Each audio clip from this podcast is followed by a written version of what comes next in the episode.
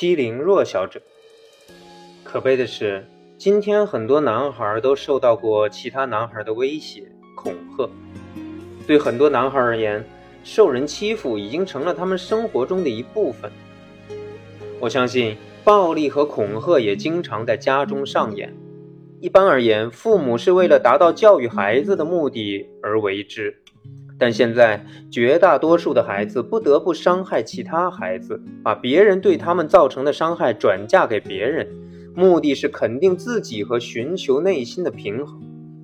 威胁恐吓的时代已经过去了，那时，丈夫可以打骂妻子，丈夫和妻子可以打骂孩子。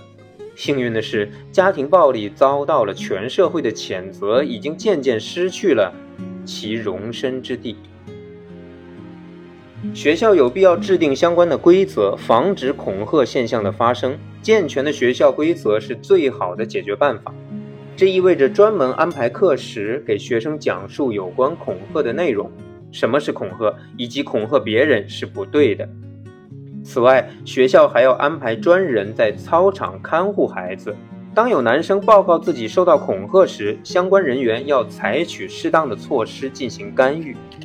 最好的方法不是以其道还治其人之身，而是融入孩子和欺负他们的人之中，耐心解释，最终使他们明白自己给别人造成了怎样的伤害，从而使双方都理解这个问题。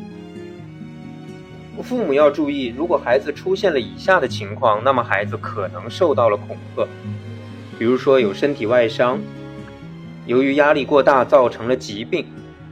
出现了惊恐的行为，比如说害怕去学校上学时走不同的路径，在学校的表现大不如前，等等等等，这样的表现还有很多。当然，上述问题也有可能是别的原因造成的，因此家长有必要带孩子去医院做全面的检查，以确定这些外伤是不是别的原因引起的。尽职的医生通过观察和询问，最终能知道孩子是否受到了欺负。或恐吓。虽然上述情况是显而易见的，但问题是，男孩不会对家长讲他们在学校里受到的欺负和恐吓，因为他们认为只有弱者才会这样去做。此外，他们还担心，如果那些欺负他们的男生知道他们向家长告密，这些男生会加倍的惩罚他。如果你的孩子受到了恐吓和欺负，一定要保持镇静。把孩子受人欺负的全过程详细了解清楚，然后再到学校，让学校相关部门采取适当的措施。家长不能急于解决问题，学校需要时间来调查清楚，然后决定采取什么措施。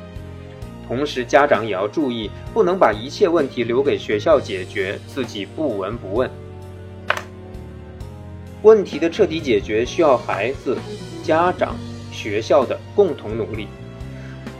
你或者是学校的辅导员都可以帮助孩子建立自信，让他们学会幽默的回击谩骂，坚决的告诉欺负他们的人：“哦，不要惹我，我讨厌这样。”在小学阶段，有些男孩不会受到其他男孩的欺负和恐吓，因为他们知道怎样交朋友，怎样避免麻烦，也知道怎样为自己辩护。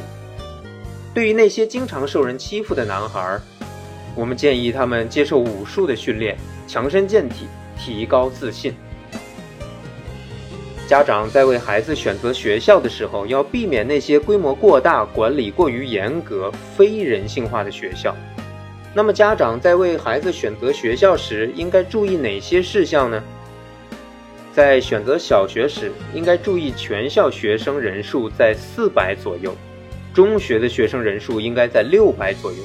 人数超过上述的限制的学校，就会变成效率低下的教育工厂。在这种环境里，孩子们为了保护自己，会加入团伙组织，恐吓就在这种环境中应运而生。